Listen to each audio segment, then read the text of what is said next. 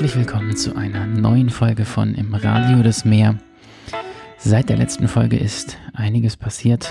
Ich wohne mittlerweile in Weimar und diese Folge wird aus der neuen Weimarer Wohnung aufgenommen. Ähm, nicht nur dieses Intro hier, sondern auch ähm, der Rest der Sendung, die wir schon aufgenommen haben von ah, vor ein paar Tagen. Ich hatte in der letzten Folge auch schon angekündigt, dass ich äh, in den nächsten Folgen mal vielleicht zwischendurch auch nicht alleine hier vor dem Mikro sitzen werde. Und das haben wir jetzt zum ersten Mal auch probiert und ihr werdet in dieser Folge ein Gespräch hören zwischen ähm, Sophie und mir. Und das wird sich in den nächsten Wochen wahrscheinlich wiederholen. Auch im Moment ist es für mich einfach äh, sehr viel interessanter, in eine Gesprächssituation zu gehen für diesen Podcast, äh, statt mich auf anderthalb Stunden Monologe vorzubereiten. Ähm, von daher habt ihr auch was davon. Das äh, wird hoffentlich die Frequenz dieses Podcasts etwas steigen. Ähm, wie gesagt, dieses Mal war es der erste Versuch, den wir gestartet haben, äh, hier in Weimar, direkt aus der Küche mit zwei Mikrofonen. Es halt ein wenig und ähm, ist hier und da ein wenig am Knacken, wo wir auch nicht so richtig wissen, woran das liegt. Ähm, aber insgesamt sollte der Ton eigentlich verständlich und okay sein. Vielleicht könnt ihr mir da mal wieder ein paar Nachrichten schicken, ob das, äh, ähm, ob das so okay ist und ob man diesen Hall in der Küche hört oder ob wir uns noch einen anderen Ort lieber aussuchen sollten hier in der Wohnung. Ähm, in dem Gespräch geht es ähm, natürlich um Weimar, in dem wir jetzt seit ein paar Wochen wohnen. Unsere ersten Eindrücke hier, aber auch um die letzten äh, Wochen und Monate und die Lektüren, die diese Monate mit sich gebracht haben, von den Ilias von Omer bis äh, zu ähm, René Dumal, Dumal und ähm, Interviews mit ähm, Marina Abramovic. Damit endet die Folge. Ähm, es ist ein bunter Mix, so ein bisschen. Es war ein erster Versuch für uns. Wir haben schon die nächste Folge in Planung. Ähm, ich hoffe, die werden wir bis zum Wochenende aufnehmen können. Und ähm, ja, ich äh, hoffe, wir hören uns bald wieder. Schreibt mir wieder Nachrichten auf jeden Fall. Ich freue mich über jedes Feedback, über jede Story, die ihr macht mit dem, mit dem Podcast bei euch bei Instagram. Ähm, ich hoffe, wir hören uns jetzt regelmäßiger und ähm, viel Spaß bei dieser Folge mit äh, Sophie und mir.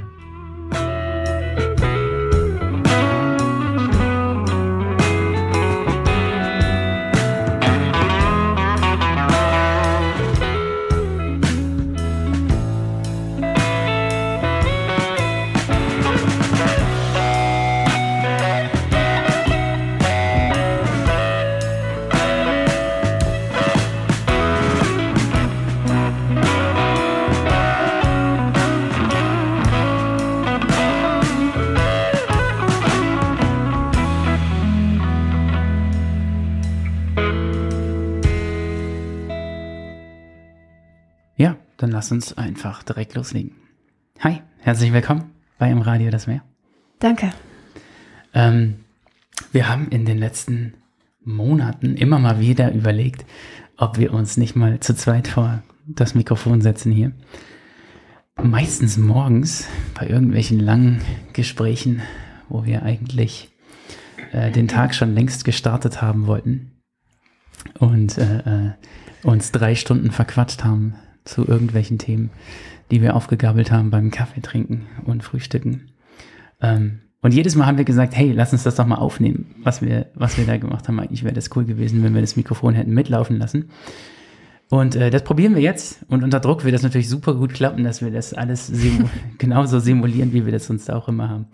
Äh, aber ich glaube, wir ähm, fangen wirklich einfach mal an und erzählen ein bisschen und quatschen ein bisschen. Wir haben eine ganz krasse Phase hinter uns, gerade mit äh, einer teilweise vagabunden Existenz auf Campingplätzen, in Hostels und ähnlichem. Wir sind von Köln nach Weimar gezogen und wir senden gerade endlich aus unserer Wohnung hier äh, in der Nähe der Weimarer Altstadt und äh, können aus unserer Küche gerade ganz entspannt ähm, endlich mal wieder uns um andere Dinge kümmern als die, die baren, existenzminimalistischsten Sachen, die wir vor, vor Augen hatten, was ja auch ganz, ganz nett irgendwie ist. Ähm, Wie magst du Weimar bisher? Ich glaube, dass das eine gute erste Stadt ist, um nicht mehr nomadisch durch das Land zu irren. Und ähm, ja, das ist jetzt vielleicht ein bisschen ein schwerer Einstieg, aber ich glaube, als wir letztens Peter Handke gelesen haben ähm, und er gesagt hat, dass er die Metropolen der Welt abgelaufen ist, um sich irgendwo heimisch fühlen zu können und Paris es dann geworden ist, ähm, wobei aber die Metropole Paris ähm, ihm auch deshalb nicht malig war durch die Vorstädte, in denen er eigentlich war, also nicht in der Metropole selbst. Daran anklingt, glaube ich, dass Weimar so ähnlich wirkt wie auf ihn damals die Vororte von Paris. Und da, das habe ich mitgedacht, als ich hier gelaufen bin. Und du hast auch davon gesprochen, dass es aussieht wie in einer, wie in einer Filmkulisse. Und ähm, fast sogar ein bisschen wie die Filmkulisse von Belfast, den Film, den wir gesehen haben, im Flieger zurück nach Frankfurt von New York. Deshalb ja, das, ähm, man wurde durch die Straßen in Weimar ähm, auch, auch an das viele Reisen in den letzten Monaten erinnert. Das ist das, was es auch heimisch gemacht hat. Ja, total. Wir haben ja erst eigentlich in, ja in Jena gesucht Du studierst da Philosophie und Literatur.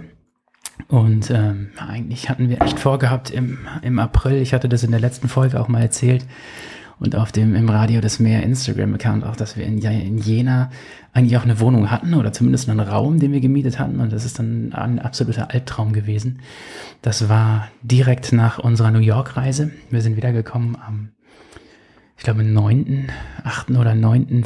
April und dann sind wir, wollten wir zum 12. April oder so, wollten wir in Jena in diese Wohnung ziehen. Einen Tag jedenfalls vor meiner ersten Vorlesung. Ja. Oder drei Tage nach der ersten, weiß ich nicht. Und dann sind wir hergekommen und hatten auf einmal gar nichts mehr und keine Perspektive und äh, haben direkt uns eine Nacht in ein furchtbar teures Hotel einmieten müssen, weil hier auch alles schweineteuer ist. Also da hatte ich gar nicht mit gerechnet, dass Jena auch ähm, so schwierig ist, was das Wohnen angeht, auch der, der Wohnungsmarkt. Wir haben echt äh, alles hier durchsucht und ähm, dann durch einen Zufall, als wir überhaupt nicht mehr untergekommen sind in Jena, einfach mal ein, ein, ein Zimmer in, in Weimar gebucht und haben dann uns direkt ein wenig in, in Weimar verliebt an diesem ersten Tag. Und es ist gar nicht so weit, es sind irgendwie 20 Kilometer oder so. Man fährt hier 20 Minuten, eine halbe Stunde oder so, um nach Jena zu kommen.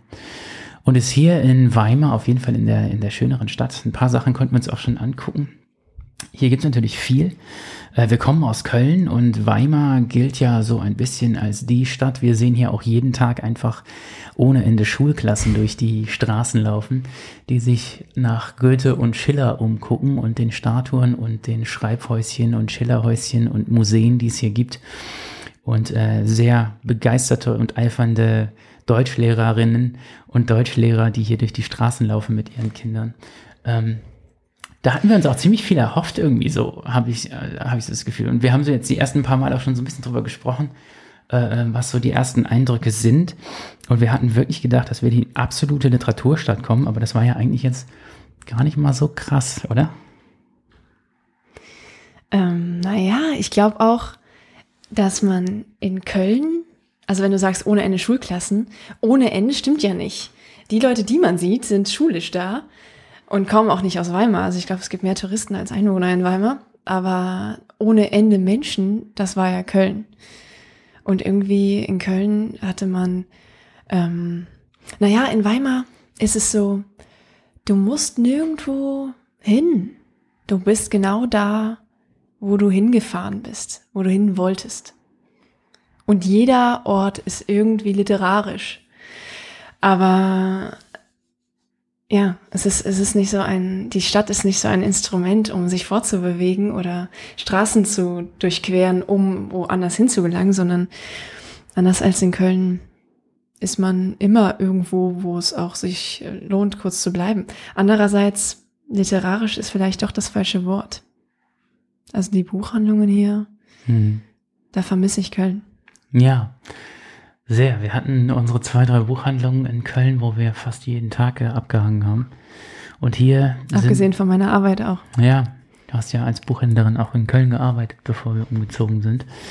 Ähm, hier ist es irgendwie so ein bisschen, alles lebt davon, von, von diesem Thema und Goethe und Schiller. Und man hat aber trotzdem, und wenn man hier so durch die, durch die Straßen läuft, nicht das Gefühl, dass auch diese ganzen Touristen jetzt unbedingt wirklich wegen Goethe und Schiller hier sind, weil sie so Literatur interessiert sind. Ich glaube, dass einfach auch diese, diese alten, vermufften Schriftsteller gar nicht mehr irgendwie die Leute vor den, äh, in ihre Züge locken hier, dass viele Leute, die einfach auch das Ambiente und das, was wir eben angesprochen hatten mit diesem, mit diesem Kulissenhaften, als wären das hier die Filmstudios Babelsberg irgendwie. Man kann hier einfach wunderbar durch die Straßen laufen. Es gibt überall mhm. Cafés, Restaurants und so.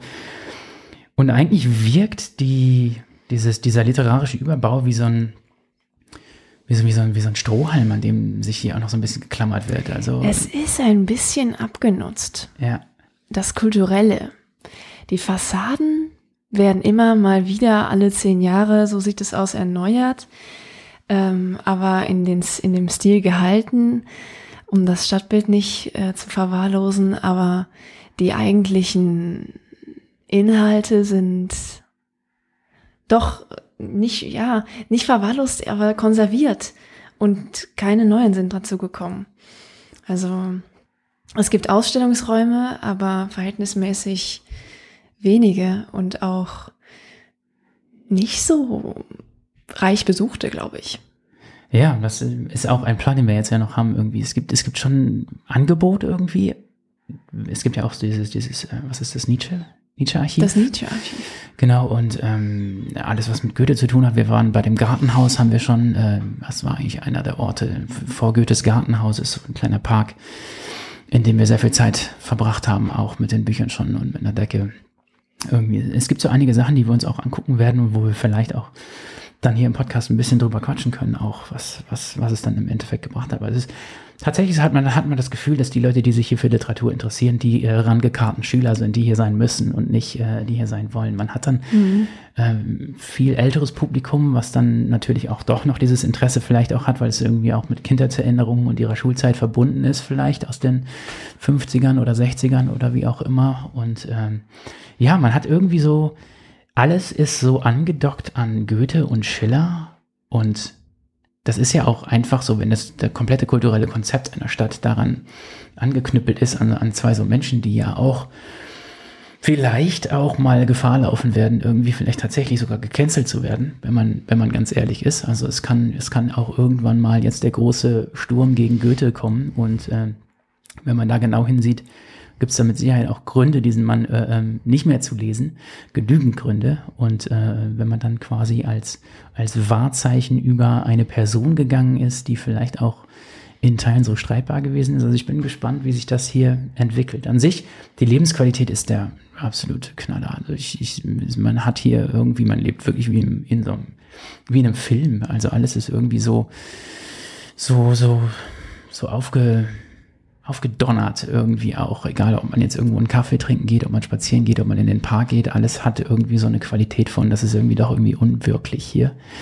Ähm, aber nichtsdestotrotz, Weimar, unsere neue Heimat jetzt erstmal hier.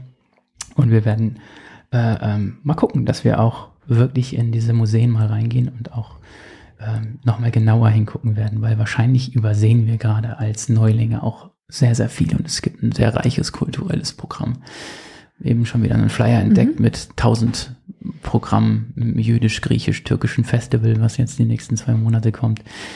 Äh, ähm, da wird wahrscheinlich schon viel gemacht hier. Ähm, das müssen wir einfach alles nach und nach entdecken. Ja. Ähm, du bist jetzt äh, das erste Mal hier mit mir vor dem, vor dem, vor dem Mikrofon und ähm, es ist vielleicht ein bisschen äh, komisch für die Leute, die gewohnt sind, dass ich hier alleine vor dem Mikrofon sitze. Es ist auch für mich komisch. Ich habe dich ja durch den Podcast kennengelernt, sozusagen. Ähm, ja, und ähm, vielleicht kriegen wir das hin, irgendwie auch in dieser Folge ähm, den Leuten so ein bisschen näher zu bringen. Äh, ähm, warum äh, ich das gerne hätte, dass wir hier zusammen auch vor diesem Mikrofon sitzen.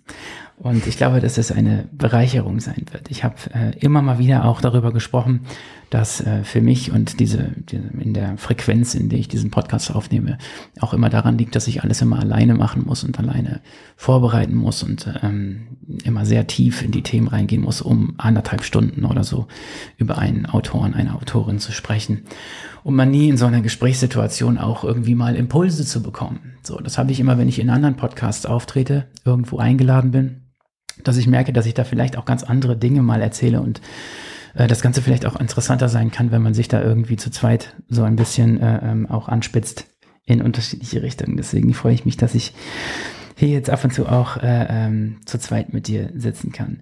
Ähm, wir hatten ähm, so ein paar Grundthemen vorbereitet, mal über die wir gesprochen haben. Ich habe auch so ein paar hm, entweder oder Fragen, die ich dir später noch stellen werde. Ähm, aber vielleicht ähm, fangen wir mal mit ähm, einer Frage an, die ähm, ein bisschen auch aus den letzten Monaten so gespeist ist. Ich bin durch dich auch noch mal viel viel näher an das Lesen herangekommen, um ehrlich zu sein, seitdem wir uns kennen. Und es ist so, dass wir, dass ich, dass ich viel genauer und intensiver auch lese in Teilen. Ähm, vielleicht kannst du einmal kurz erzählen, warum du nicht ungenau lesen kannst. Also es ist ja schon ein bisschen ähm, schmarotzerhaft, etwas zu lesen und es nicht genau zu lesen. Oder?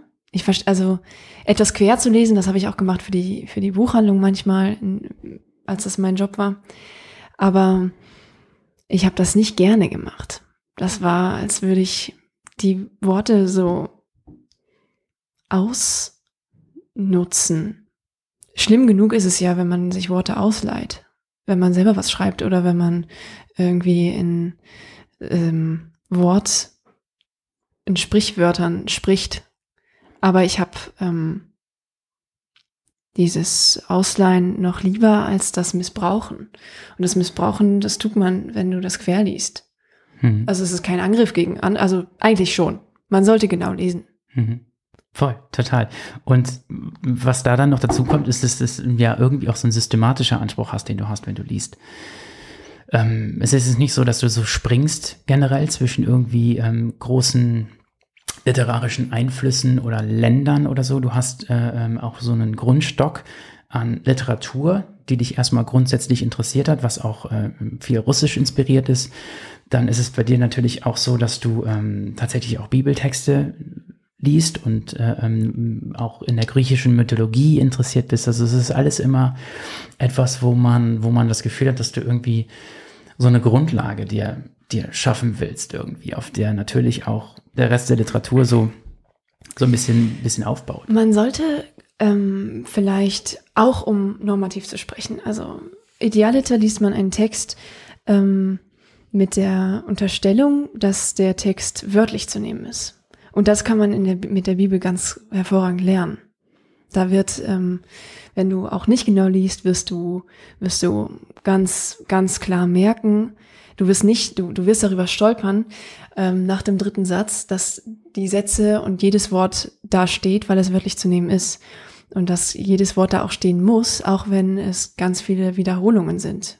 Und das ähm, sollte man vielleicht auch machen, wenn es da nicht, wenn dir, wenn dir, der, wenn dir der Text nicht ähm, das so heranträgt, dass man, dass man ihn wörtlich nehmen muss, sondern das ist, glaube ich, die Aufgabe des Lesers ohnehin auch unabhängig davon, wie der Text geschrieben ist. Oder ob er ganz schwer ist oder ganz verschachtelt oder ähm, monologisch oder irgendwie auch ähm, fast willkürlich wirkt, welches Wort an welcher Stelle steht. Also ich glaube, ähm, es ist sehr anstrengend. Vielleicht ist es auch falsch, dass, dass man das bei jedem Text machen muss. Aber mhm. das macht für mich das Lesen auch ähm, zu etwas sehr Nahem. Mhm. Und die Worte als Begriffe zu sehen und die begriffliche Schlüssigkeit nachzuvollziehen oder das zu versuchen, ähm, das ist wunderbar, hm. glaube ich. Ähm, wenn du das so formulierst, ähm, können wir vielleicht direkt mal auf so ein Beispiel äh, eingehen, was wir zusammen auch gestartet haben Anfang des Jahres. Wir ja. haben uns so wunderbar leinengebundene Ausgaben der, äh, der Ilias ja. besorgt irgendwie. Ähm, wie, wie wirkte das dort auf dich? Also wie war diese Experience dann? Ähm, du hast ja auch, für dich ist das natürlich so, du willst die griechische Mythologie und, und diese Dinge, die Hintergründe wissen, die Götter, um die es da geht, die Konflikte, um die es dort ging. Äh, wie war es für dich dann wirklich im Endeffekt, wir müssen dazu sagen, dass wir die äh, Prosa-Variante, also die in, in Prosa übertragene Variante, also nicht quasi in alter Versform, ja. äh, dass wir das gelesen haben, sondern die, die Prosa-Variante der Ilias gelesen haben. Wie war das für dich, das abzugleichen? Also war das das, war, war das so, wie du es erwartet hast, oder war es dann im Lesen da doch eine andere ähm, Erfahrung? Ich habe bei der Elias gedacht, dass es vielleicht gar nicht nur an der Bibel liegt und daran, dass die Bibel die Bibel ist, ähm, dass da so wörtlich und wiederholend so jüdisch irgendwie geschrieben und gesprochen wird, und auch prophe prophezeiisch irgendwie, sondern dass es einfach vielleicht so ein Stil ist von früher. Dass es viel plumper ist, als ich glaube und dass es auch gar nicht die Magie braucht, dieses, dieses Close Reading überhaupt zu betreiben. Ähm, sondern dieses, ähm, das Personenregister bei der Bibel ist ja analog zu sehen, ähm, wie da zu dem Schiffsregister in der hm. bei Homer. Ich glaube, das ist sogar eine Odyssee auch so. Ähm, einfach, also dieses, dieses Programm, ähm, durch die, durch den Hafen zu laufen oder durch die einzelnen Buchten und ähm, die Schiffe zu zählen und die zu benennen und die Besatzung und äh, die Männer auch aufzuzählen, zu wem sie gehören, die Völker, die Namen, die Bezüge, die Konfiguration so der Figuren und die Konstellation der Familien und so weiter, das ist ja eigentlich etwas, was man vergessen muss ich weiß gar nicht, warum man das so, worauf man da genau Wert gelegt hat, wenn man, wenn man das gemacht hat. Mhm. Ähm, denn, also wie so ein Lexikon, eigentlich zum Nachschlagen. Man hätte das genauso gut überspringen können, wenn man Voll. nicht gerade ein fotografisches Gedächtnis hat. Vielleicht für, für Leute, die das noch nie gehört haben, äh, es geht dort mhm. um den Kampf um Troja und die Achaia und äh, Helena von Troja, das trojanische Pferd die Geschichten um Achilles und Agamemnon, ähm, man hat es auch mehrfach schon verfilmt gesehen. Also man kennt mhm. diese Geschichten ja auch so aus der Popkultur von Songs über Theaterstücke bis hin zu Filmen irgendwie. Und das zu lesen war wirklich auch, auch spannend. Auch nochmal zu sehen, dass Homer an sich ja äh, zwar eine Figur wohl war, aber dass man äh, unter den homerischen Dichtern ja quasi eine Vielzahl, eine Vielzahl an Quellen irgendwie zusammengefasst hat. Äh, ähm, und man gar nicht wirklich einen Autoren für die Odyssee oder die Ilias hat, äh, sondern so einen Zusammenschluss und es auch gar nicht dann quasi darauf ankommt, dass derjenige jetzt irgendwie in einer bestimmten Form irgendwie vielleicht geschrieben hat, sondern wirklich auch diese Ereignisse irgendwie mhm. festzuhalten für die Nachwelt. Ja, und das, das deckt sich ja auch mit diesem, mit diesem äh, Sprachstil, Schreibstil wie ein Register. Ja. Ähm, wie, wie irgendwie fast so ein bisschen wie nach einer Tabelle. Was es ja nicht schlecht macht, aber einfach irgendwie so super ungeschnörkelt. Also ich fand es, ich hab's, ich habe mich sehr darüber gewundert, wie einfach man das lesen kann. Ja. Also natürlich ist das jetzt auch eine sehr vereinfachte Übersetzung ähm, oder Fassung. Ja. Nicht Übersetzung, aber Fassung. Ähm, wir waren ja auch noch mal einmal kurz in der Längfälschen und haben so ein bisschen verglichen mit dieser, mhm. äh, mit dieser, mit, mit der Versausgabe. Ja. Und so weit entfernt war das auch nicht, Nein. wenn ich das richtig in Erinnerung habe. Also das war schon auch, das hätte man auch in Versform, glaube ich, gut lesen können. Aber es ging halt mhm. halt wirklich einfach nur um Inhalt. Das war sehr plotgetrieben. Das, das, das, ja, es gab die ganze Zeit Handlung. Das hat mich ganz. Aber ich fand das schön. Ich finde auch an der griechischen Mythologie schön, dass du, äh, dass die Figuren Naturphänomene sind. Ich finde es voll, äh, voll schön. Ähm, die Längfelsche Buchhandlung ist ja auch so ein Ort irgendwie, der für uns dann nochmal Bedeutung gekriegt hat, als wir ja. dort waren. Der Frank Berzbach hatte uns die empfohlen, mhm. diesem alten Inhaber-Ehepaar und äh, die alte Dame, die dort an der an der Theke steht und die Quittung noch von Hand ausfüllt. Mit, Ganz zittrig. Ja, mit zittriger zittriger Handschrift ja. und sich aber auch gefreut hat. Das letzte, was wir, äh, wir sind noch zwei Tage bevor wir dann äh, nach, nach Jena sind, sind wir nochmal dort gewesen. Ich weiß das noch und haben Ich habe noch von, von Sebald die Ringe des Saturn dort, mhm. wo die Dame dann noch sagte, dass es auch eines der Lieblingsbücher von ihr sei. Noch mitgenommen für den Campingplatz in Jena so ein bisschen und äh, da hat sie sich sehr gefreut, dass wir das mitgenommen haben. Der, der Laden fehlt mir echt sehr. Ja, man stand vorne ähm, noch halb auf dem Fußgänger, also auf der Straße und ähm, bei den Postkarten irgendwie, man hat so reingeguckt und es, die, es gibt ja zwei Türen, die jeweils reingehen und in zwei verschiedene Räume dann führen. Und man steht davor wie vor so einer Lunge. Und wenn man, wir sind zwei oder dreimal auch, haben wir den Laden verlassen, als es schon zu war und mussten dann durch diesen, durch dieses Gitter dann so klettern. Weißt ja, du? ja, ja. Ja, das wäre schon echt schön. Also hier äh, äh, in Weimar ist es tatsächlich so, dass es gibt drei, vier Buchläden. Es gibt so einen Standard Thalia irgendwie, den es dort gibt. Dann gibt es zwei Buchläden, wo man genau merkt, die sind einfach auf Touristen ausgelegt. Da sind irgendwelche Geschenkbücher auf Tischen und nur äh, von Goethe und Schiller auch. Ja, und es gibt die Goethe, die obligatorische Romantik-Ecke irgendwie und, und Goethe, Schiller und alles dazu und Sekundärliteratur. Da wird man hier fündig. Mhm. Aber das, wirkt alles so vorgemacht, so irgendwie. Der Laden muss so sein, weil er hier ist, so. Und mhm. so wirkt das Programm irgendwie ja. auf mich. Und das ist irgendwie schade. Gerade es gibt hier. ein einziges Antiquariat. Ja. Genau. Da waren wir auch an dem ersten, in der ersten Woche, wo wir hier nur, nur dieses Apartment gemietet mhm. hatten, waren wir auch ja. direkt in diesem Antiquariat. Und das war auch direkt irgendwie schräg. Er war direkt ein bisschen sauer, dass, dass wir gekommen sind. Da waren. Genau, er, er wollte gerade Feierabend machen. Er hatte irgendwie, waren, wir waren seine ersten Kunden ähm, um, um irgendwie 17.40 Uhr oder so. Ja, wir haben so mit der Zeit verhandelt und dass wir überhaupt noch in den Laden rein durften. Ja, aber nur 20 Minuten. Ja, okay, dann nur 20 Minuten. Und dann gab es noch so einen Typ, der da Kupferstiche verkaufen wollte, mit dem er sich dann aber eine Dreiviertelstunde unterhalten hat über irgendeine Scheiße, sodass wir dann noch länger in der Bude bleiben konnten. Ja, ein Antiquariat, aber vielleicht gibt es auch noch ein zweites. Aber ich glaube, das war das Einzige, was wir gefunden haben. Ne? Mhm. Leider. Da gibt es in Jena gibt's ein, zwei ganz nette Buchhandlungen.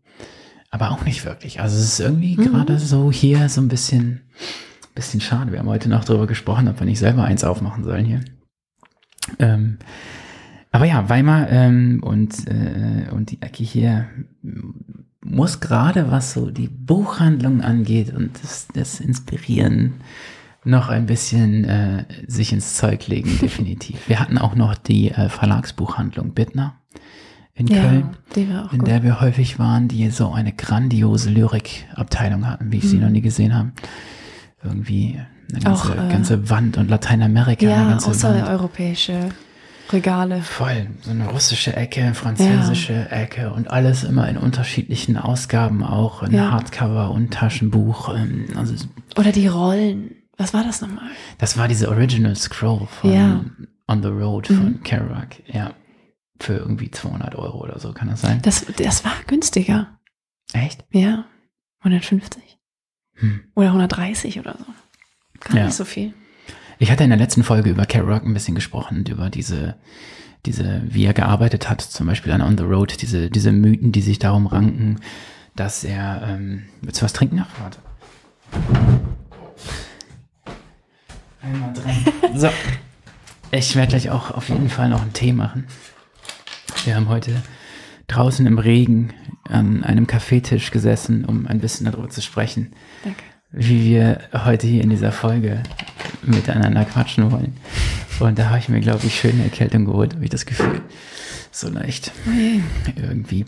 Ähm, genau, ähm, der hat ähm, irgendwie so laufendes Papier gehabt oder hat Papier aneinander geklebt und an einem Stück geschrieben, ohne dass man äh, dazwischen die Seiten hatte, so dass das alles so eine riesige Rolle Papier war von irgendwie 50 oder 100 Metern, auf denen er on the road geschrieben hat. Und das haben die nachempfunden. Also gibt es eine Ausgabe, wo man dann so eine kleine Rolle auspacken muss und diese Rolle, diese Original Scroll quasi in Rollenform lesen kann da so ein bisschen reingelesen und äh, äh, eigentlich eine ganz nette Idee, äh, aber es ist jetzt nicht mehr so, ich vielleicht vor zehn Jahren hätte ich wahrscheinlich sofort irgendwie äh, die mitgenommen, aber Kerouac ist auch so ein wenig abgeschlossen bei mir.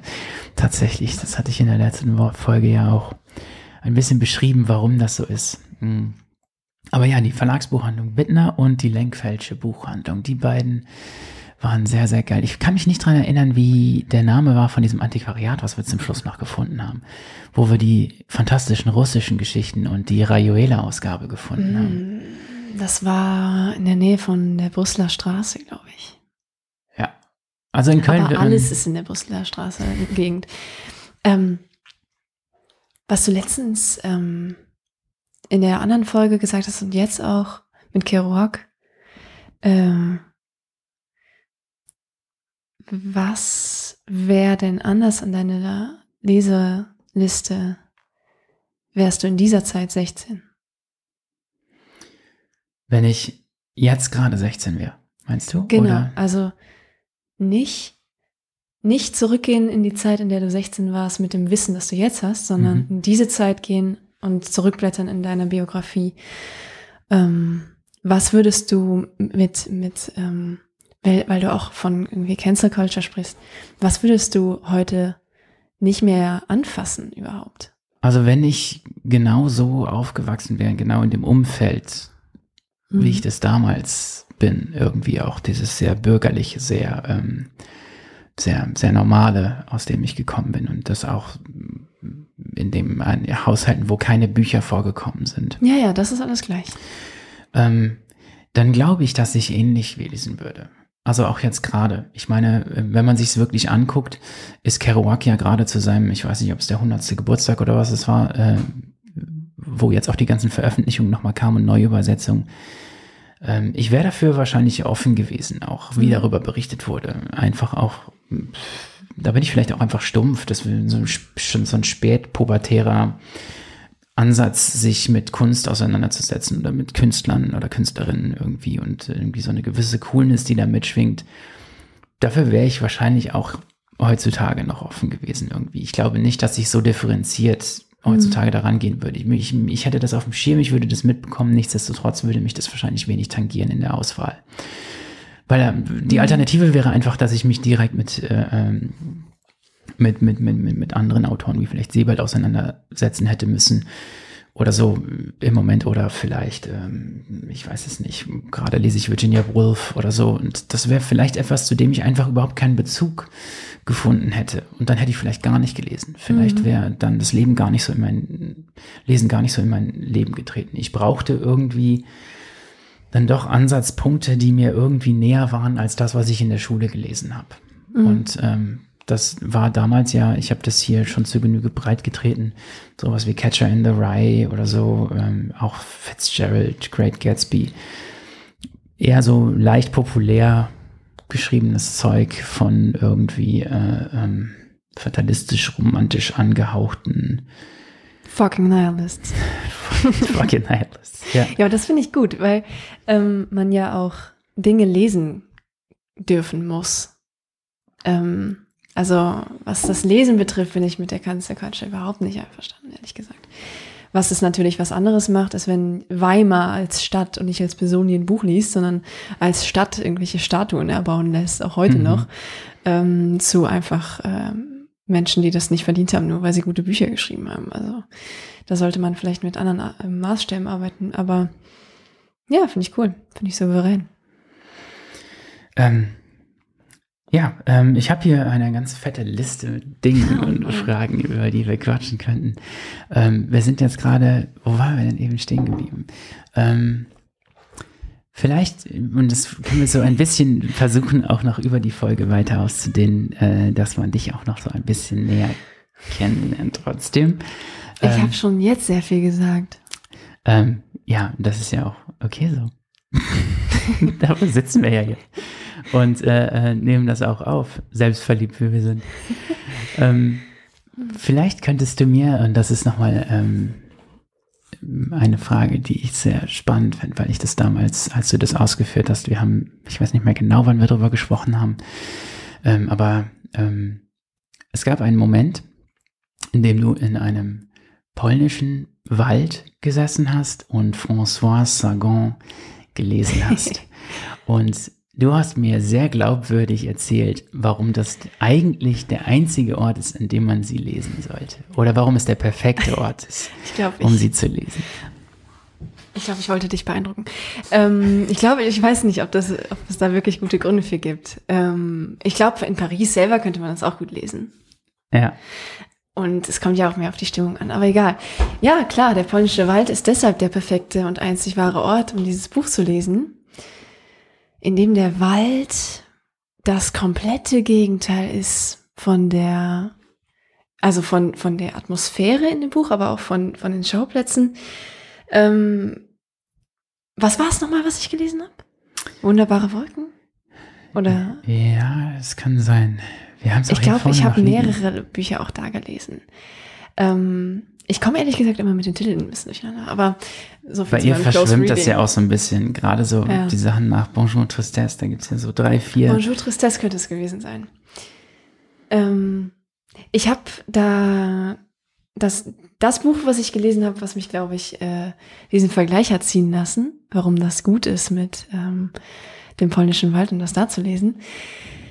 Ähm, es geht ja in dem Buch um diese eitlen Salons, diese Pariser Cafés und Salons und Theater und Opern und diese ganzen eitlen Kacksachen einfach, die man nur als Schnösel betreten kann mit gutem Gewissen, was dann auch alle tun. Alle sind betrunken, alle sind natürlich super nonchalant und alle sind ein bisschen zu gebildet, als dass sie so unglücklich sein müssten. Aber ähm, viele sind homosexuell, weil das natürlich irgendwie zum Kack gehört. Und alle sind so super aufgeblasen mit ihrer eigenen Kultur und mit dem, was sie wissen und was sie gelesen haben. Ne? ähm, und trinken ihre ähm, ihre Mimosas. So. Und der polnische Wald ist natürlich das radikale Gegenteil davon. Deshalb hat es das so viel eindrücklicher noch gemacht. Wenn du, glaube ich, zu Hause sitzen würdest, je nachdem, wie du lebst, aber wenn du ja, wenn du es in Paris lesen würdest, dann würdest du dich vielleicht sogar noch ein bisschen mehr dafür schämen, gerade überhaupt in Paris zu sein. Was man machen will mit dieser, mit diesem ganzen Personal in dem Buch, ist, sich von diesem zu distanzieren. Ähm, und das, das funktioniert im Wald am besten. weil es, ähm, ja, weil das äh, geografisch aber auch einfach ich, ja, ich kann es kaum beschreiben, atmosphärisch so fern ist von dem, was da beschrieben wird. Aber nichtsdestotrotz sind die Menschen, die du ja, die du in dem Buch ähm, siehst und kennenlernst, auch auf eine Art sympathisch. Hm. Also. Ähm, ja, du hast, ähm, kannst du dich noch dran erinnern? Du hast wirklich dann auch eine Zeit lang dort gelebt im Wald, ne? Also du hast, äh, äh, ähm, naja. Also du warst. Ja, ein paar Wochen. Ein paar Wochen. Und äh, äh, war das das Einzige, was du damit hattest? Äh, nein. Nein, aber ich hatte auch das, also ich hatte kein Zelt dabei. Das ist das Erste. Dann habe ich ein Zelt ausgeliehen und das war dann kaputt. Und dann war ich irgendwie ein, zwei Tage unter hellem Himmel und auch äh, woanders und habe nicht im Zelt geschlafen und habe auch meine Sachen da zurückgelassen. Bin dann zurückgekehrt und mein Zelt, mein geliehenes und auch mein dann geschenktes, weil niemand es zurückhaben wollte, ähm, war voller Wasser und auch ein bisschen voller Ungeziefer. Ähm, und ich glaube, ich habe da auch ein paar Klamotten dann und Bücher auch wegschmeißen müssen. Ich weiß es aber ehrlich gesagt nicht mehr so genau. Es verschwimmt auch ein bisschen deshalb, weil ich öfter da war in Polen. Nicht in dem Waldstück, aber ähm, und auch nicht nur dort im Wald, sondern auch in Deutschland viel im Wald und bei Berlin und kurz ähm, über die Grenze ganz weit im Westen von Polen. Und ähm, diese Sache, die ich da gelesen habe, von der ich eben erzählt habe, das war im südlichsten, östlichsten Teil auch. Ähm, es kann sogar sein, dass das auch schon teilweise Tschechien war. Ja, eigentlich Lese genau die Region, wo ich letztes Jahr für hm. das Buch in der Edition ah. Überland ähm, quasi auch Fotos gemacht habe. Das Grenzgebiet zwischen äh, Polen und Tschechien. Sverovostek, mhm. glaube ich. Ich spreche es ganz falsch aus, aber dieses Waldstück da mhm. ähm, ist die Region, die diese Grenze auch beinhaltet. Aber voll schön. Ja, das fand ich auch voll krass, als du das äh, erzählt hast, dass du da warst. Ja, Sagon ist auch, ähm, da, da muss ich auch nochmal, das muss ich mir gerade auch nochmal aufschreiben. Es gibt auf jeden Fall einen Film über ihr Leben, einen französischen Fernsehfilm, der irgendwie sechs Stunden geht oder sowas, in zwei Teilen oder sowas. Den habe ich noch nie irgendwo gefunden, dass ich den mir angucken kann. Oder Das ich habe auch nicht richtig, gut. nicht richtig gut gesucht, glaube ich, danach. Aber das ist etwas, ähm, was ich, äh, was ich mir auf jeden Fall nochmal anschauen will, ob wir den Film irgendwo kriegen, dass man uns das angucken kann. Mhm. Ich, äh, was ich schon wieder total äh, ähm, aus Verlegenheit hier äh, beiseite geschoben habe, ist, dass ich ja immer die Liste mache, um das irgendwie ein bisschen bei der Podcast-Folge darunter zu schreiben. Was haben wir da bisher drauf? Wir haben über die Ilias Ah. gesprochen, kurz, ne? Ja, genau. Ich weiß es nicht mehr. Dann haben wir Äh. Sagan kurz drin. Äh, Ja, wir haben ganz viel über Goethe und Schiller gesprochen. Oh, ja. Wie die, ja, nee, die lassen Nein, wir die raus. lassen wir raus. Die kommen nicht drauf. Eine Pauschal-Bibel als erstes hinschreiben. Die Bibel. Du hast so eine geile Ausgabe, so in, in so ein geiles Leder gebunden, so eine Arbeitsausgabe von der Bibel. Das habe ich Mhm. noch nie gesehen. So, so eine nette, nette Ausgabe. Ja, das war so eine antiquierte, die ich von meinem äh, Buchhändler meines Vertrauens ge äh, gegeben bekommen habe. Also, die war auch ganz schön ungewollt. Eigentlich stand die da irgendwo in der letzten Ecke in der Buchhandlung, im Keller auch. Ähm, aber es war voll toll. Er meinte zu mir, ich weiß, ich hab was für dich. Und dann hat er gesagt, komm mit, wie er das immer macht. Voll cool. Ja, wir waren in der Buchhandlung auch. Und dann war der leider nicht da, ne? Der war nicht da. Ja. Mhm. Aber die Buchhandlung war cool. Das ist so ein Keller, wo auch irgendwie so ganz so wilde alte Ausgaben von allem Zeug stehen. Wie so ein Antiquariat auch, ne? Die Buchhandlung ist die Buchhandlung und der Keller gehört ihm. Ah, okay. Da sind die Bibeln und die ganzen existenzialistischen, philosophischen, äh, altdeutsch-literarischen Sachen, die er liebt. Aber auch so Kunstbände und so. Und er ist auch cool. Er ist so ein dicker Typ und hat so irgendwie so eine unbestimmbare Haarlänge und sieht aus wie ein Jäger. ähm, wir ähm, waren letztes Jahr, ich musste nochmal dran denken, ähm, ich habe vor ein paar Tagen einen Artikel gelesen, dass äh, der Film Lieber Thomas äh, tatsächlich einige Preise abgeräumt. hat. Ich Mhm. glaube Lola oder so. Wie ist dieser deutsche Filmpreis da? Ich glaube, der Ich weiß gar nicht. Ich weiß es nicht. Der hat auf jeden Fall wurde, wurde belohnt irgendwie. Und wir haben letztes Jahr in Bochum da uns das noch angeschaut gehabt und, ähm, und waren da in diesem Film drin und haben dann auch schon gesagt, dass das eigentlich, äh, dass der Preise verdient hätte. Ne? Das war für, für einen deutschen Film auch extrem sexy, wie die das gemacht haben. Haben das vorhergesehen. Das- Sie haben neun Stück gewonnen. Echt? Neun Stück haben sie abgeholt, haben sie auch echt gut verdient, finde ich auch. Total. Das war auch so eine Phase irgendwie. Wir waren dann noch in, in Berlin bei den, beim, beim Babylon Theater und haben Mhm. noch die Talbach gesehen, wie sie aus seinem Werk gelesen hat. Ja, Und das war, das war alles irgendwie so ein, das war so rührend. ja, wie sie auch die Kindergeschichte vorgelesen hat, die er geschrieben hat für ihre Tochter. Für Anna, ja. Ja. Und was sie, Moment, genau. Der andere Film, den er gedreht hat, Engel aus Stahl oder so ähnlich? Engel aus Stahl. Ja, der ja, hieß so. Engel aus Stahl. Ja. Das war auch unerwartet, oder? ja. Auch sie in Jung zu sehen. Mhm. Und in, in, ähm, mh, dann habe ich auch nochmal gedacht, wie gut jeder Hase das auch inszeniert oder das verkörpert hat. Mhm. Und wie auch die, diese einfach Ähnlichkeit da ist im Gesicht und im Körper wow oder so. Das war echt richtig gut gecastet auch. Ja, voll. Wir haben auch noch diesen Bücherstand da geplündert gehabt. Also ich habe auch diesen Mädchen meiner Brunke, vielleicht Thomas Brasch. Ich kann mich gerade nicht dran erinnern, dass ich im Podcast über Thomas Brasch gesprochen habe, um ehrlich zu sein. Wahrscheinlich habe ich das, äh, aber ich äh, kann es auch gerade noch mal so leicht wiederholen, so ein bisschen. Also Thomas Brasch, Schriftsteller aus der ehemaligen DDR, der dann irgendwann auch das Land verlassen musste und nach Deutschland gekommen ist und auch in Deutschland eigentlich dann gar nicht mehr so ein profilierter Schreiber war. Dem hat dieser Wechsel auf jeden Fall nicht so gut getan. Und er war auch jemand, der äh, nicht, als er die DDR verlassen hatte, dann gesagt hat, dass er, äh, also er, er wollte nicht auch bei den westlichen Medien irgendwie gegen die DDR sprechen. Hat dann auch irgendwann mal den Bayerischen Filmpreis gewonnen und da auch sich äh, bedankt bei der, bei seiner alten Universität.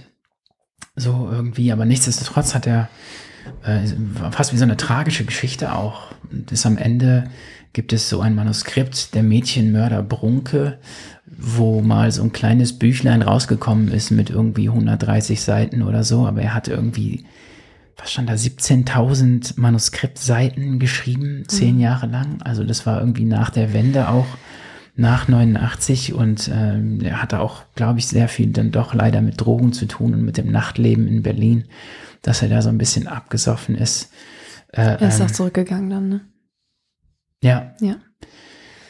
Also man kann auch mh, mm, tragischer Held irgendwie seines eigenen Lebens, aber man kann auch sagen, hättest du Brasch gemocht? Also ja, er hat diese Wende, beziehungsweise seine eigene Wende ähm, hin zum in den, hin in den Westen nicht gut überstanden, aber er, glaube ich, hat auch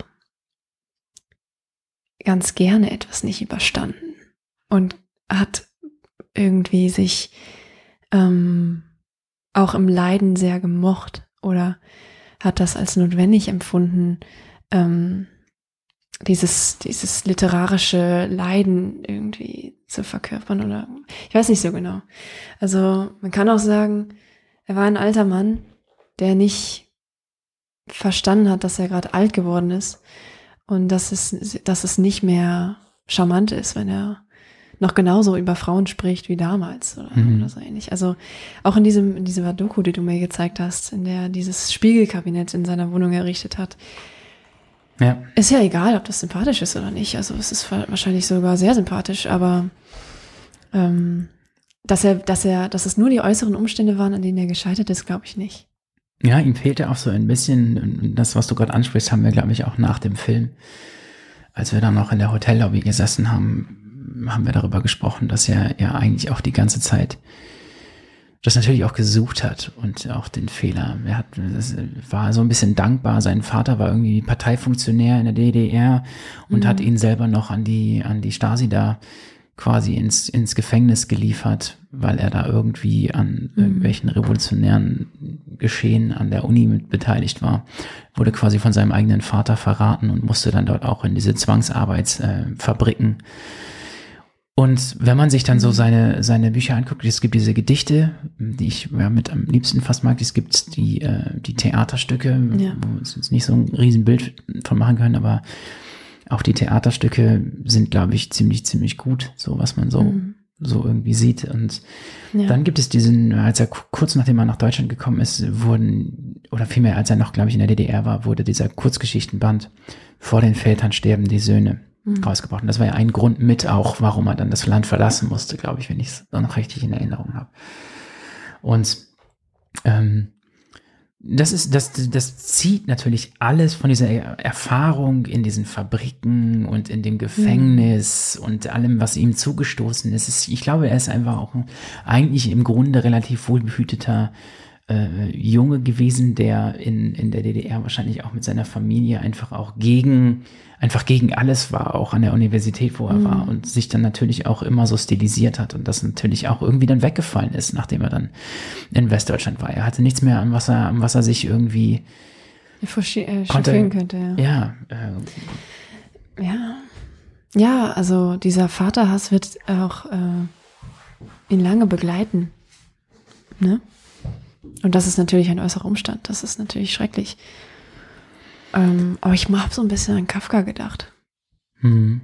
Hätte man Kafka gern? Hat er sich auch einfach so ein bisschen gerne zum Opfer gemacht in seiner Familie? Ich weiß ich nicht. Ja, das war damals, als ich an der Uni war, eine der Geschichten, die unsere äh, Professorin damals auch erzählt haben, dass es irgendwie Zeitzeugen gibt von dem Vater, die bei ihm in der in dieser Gemischtwarenhandlung gearbeitet haben, mhm. die von ihm in höchsten Tönen gesprochen haben. Das ist, kann ich jetzt nicht verbürgen irgendwie, aber das war eine Geschichte, die uns unsere Professorin immer erzählt hat, dass eigentlich die, dass es auch die, die Originalstimmen aus der Zeit eigentlich gesagt haben, dass er ein, ein liebender und verständnisvoller Chef gewesen ist.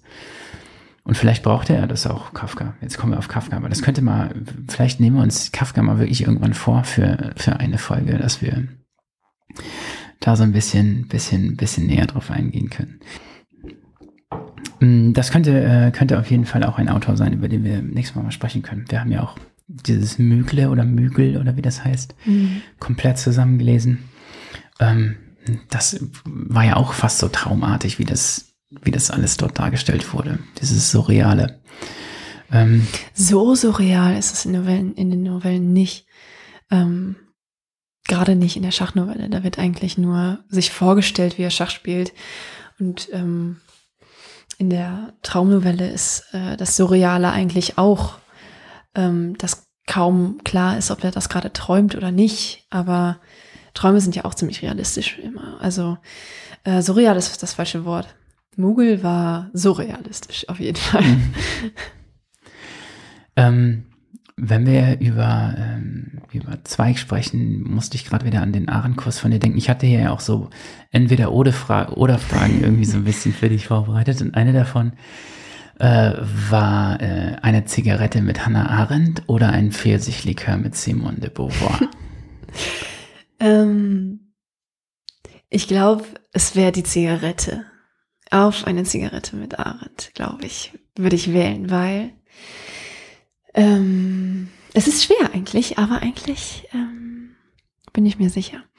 Ähm, ich glaube, beide haben unheimlich viel sich immer gedacht. Und gleichzeitig hatten, hat keine von diesen beiden jemals eine einzige Meinung. Ich glaube, dass sie keine Meinung hatten. Ich glaube, dass sie nur und immer Überzeugung hatten und dass sie sich immer sehr sicher waren darüber, was sie sagen und dass sie auch ähm, einen hohen Anspruch hatten an daran, wie sie das aufschreiben. Aber ich glaube, dass und ich glaube auch, ich will Simone de Beauvoir nichts absprechen. Ich glaube, Hannah Arendt hat noch mehr, hätte noch mehr schreiben können. Ich glaube, wenn es, wenn es so eine Maschine gäbe, mit der man genauso schnell tippen könnte, wie man denken würde, äh, dann gäbe es von Hannah Arendt so viel zu lesen, wie man es nicht in einem Leben schaffen würde. Und ich glaube, wenn ich mich ähm, mit Hannah Arendt treffen würde und auch nur eine Zigarette Zeit hätte, würde ich ganz viel auch erfahren von ihren Überzeugungen oder von ihren Begriffen oder Unterscheidungen. Gibt es eine bestimmte Frage, ähm, die du im Kopf hättest? Äh, vielleicht wär, würde sich das daran anlehnen, an, meine, an mein Hoheitsgefühl, ihr gegen, also äh, was, was ich von ihr hab. Ähm, vielleicht würde ich fragen, was sie nicht geschrieben hat, aber vielleicht aus einem äußeren Umstand heraus oder was sie gerne geschrieben hätte. Ähm, wenn man sie nicht dafür irgendwie belangt hätte oder oder verfolgt hätte. Also ich meine, sie war ja auch Jüdin mhm. in der schlimmen, in dieser, also sie ist ja auch geflohen und ist im Exil, hat noch viel weiter geschrieben. Das heißt, ich kann mir vorstellen, dass sie vieles geschrieben hat, was sie sich vorher nicht getraut hat. Aber ich kann mir auch vorstellen, dass sie, dass alles, was sie geschrieben hat, einer rigorosen Auswahl äh, nachgegangen ist ähm, und sie sehr viel mehr noch sich gedacht hat, als auch aufgeschrieben hat. Das heißt, ja. Mit ihr wird man sich niemals im Kreis drehen. Glaube ich. Das ist, äh, glaube ich, auch äh, schon ein, ein fast äh, schöner Einstieg in den Abschluss von dieser Folge, dass wir so ein bisschen mal auch zum Ende kommen. Vielleicht, ähm, wir, das war heute natürlich ein erster Versuch, das zu machen, so irgendwie. Und wir haben auch die ganze Zeit überlegt, wie wir das hinbekommen können, weil wir ständig irgendwie diesen Moment haben, hey, hätten wir das jetzt aufgenommen, hätten wir das vielleicht echt ganz cool einfach benutzen können für irgendwas. Und ähm, das werden wir versuchen in den nächsten Wochen auch noch so ein bisschen zu intensivieren und vielleicht uns auch bei den Folgen ein bisschen auf, auf konkretere Themen irgendwie dann einzuschießen, dass wir nicht so springen, wie wir das heute gemacht haben. Aber ich glaube, es war trotzdem mal wichtig und spannend. Äh, ähm, und ich fand es zumindest so, ähm, das mal so zu machen. Und äh, vielleicht nehmen wir uns vor, dass wir ein bisschen darüber sprechen am Ende jeder Folge, ähm, was wir gerade lesen und was wir in der kommenden Woche vor allen Dingen äh, lesen wollen oder gelesen haben wollen. Bei dir ist es gerade ein bisschen ein Problem, du hast Klausurenphase. Das heißt, du hast gar nicht so viel Zeit. Ich habe einen, einen, einen echten, echten Vorteil, obwohl ich auch äh, gerade in Arbeit und E-Mails und WhatsApp-Nachrichten untergehe. Ähm, und Dingen, die ich versäumt habe in den letzten drei Monaten Albtraum. Äh, so ein bisschen. Äh, aber was, äh, ich habe zum Beispiel, du liest immer noch an dem Buch über die Abramowitsch, diese, diese, diesen Interviewband, ne? Ist das irgendwie was, was du noch die nächsten Tage weiterlesen willst? Oder? Ja, ja. ja vielleicht können wir darüber mal auch sprechen, irgendwie. Das finde ich spannend. Ja. Also das, das finde ich gut. Was ist da die Ausgangslage von diesem Buch nochmal? Die Ausgangslage ist, dass die befreundete Psychoanalytikerin sich mit Marina über Jahre getroffen hat und daraufhin diesen Band äh, irgendwie zusammengeschustert hat. Also ähm, das ist jetzt nicht ein Treffen, was sie hatten und daraufhin hat sie das Buch geschrieben. Und es ist auch nicht ein Interview, sondern das ist, glaube ich, ähm, ein bisschen so ein Abschnitt von einem Vibe, den diese Psychoanalytikerin von ihrer Freundin hat. Das ist aber schön. Ich habe noch, äh, ich bin zum ersten Mal wirklich weitergekommen mit den Wellen von Virginia Woolf und bin sehr begeistert. Wir haben, ich habe es ja die letzten Tage, als wir im Schwimmbad waren, jeden Tag mit dabei gehabt und mhm. Äh, das ist ein Buch, über das ich auf jeden Fall hier gerne im Podcast noch sprechen würde. Ähm, die Wellen von Virginia Woolf, da will ich in den nächsten Tagen auch weiterkommen.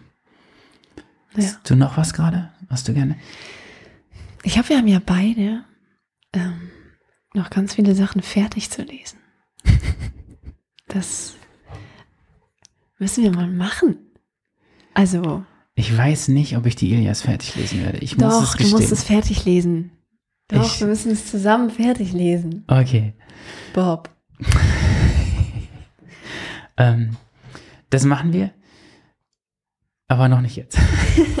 ich brauche jetzt gerade. Ich kann es auch zu, zu Ende lesen und dir dann erzählen kommt wahrscheinlich auf selber raus, wenn man ganz ehrlich ist. ja.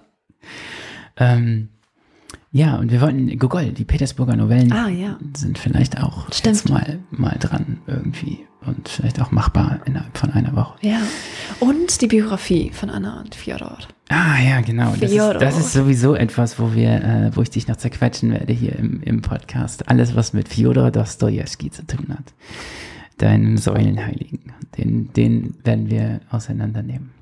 Bis in die Briefe, die er und seine Frau sich oh, geschrieben ja. haben. Da werden wir ja. vielleicht auch ein paar vorlesen. Vielleicht machen wir mit vertauschten Rollen einfach äh, äh, die, lesen wir die Briefe vor. Ich will Fjodor sein. Du, du bist Fjodor und ich lese aus der Sicht seiner Frau. Auf jeden Fall. Ähm, ja, das äh, ähm, können wir mal angehen. Ich bin gespannt. Und ähm, ja, ähm, es tut mir natürlich wieder leid, dass es wieder so lange gedauert hat, bis ich hier eine Podcast-Folge online gestellt habe. Ich gelobe immer Besserung, äh, aber ich glaube im Moment ist es so, dass wir das hinkriegen werden. Und äh, wir haben auf jeden Fall uns ein paar Ausgaben schon ausgedacht für die nächsten Wochen. Und ich werde nächste Woche auch wieder mit Sophie hier sitzen in unserer noch spärlich eingerichteten und äh, ehrlich gesagt auch noch vom Vormieter verschmockten äh, Küche, die wir hier haben. Ähm, aber das äh, haben wir äh, uns fest vorgenommen und mal schauen, ob wir dem gerecht werden können. Äh, dir erstmal vielen Dank, dass du heute mit dabei warst und dich mit mir hier hingesetzt hast. Und äh, ähm, ja, ich freue mich auf nächste Woche. Ja, danke, Bob.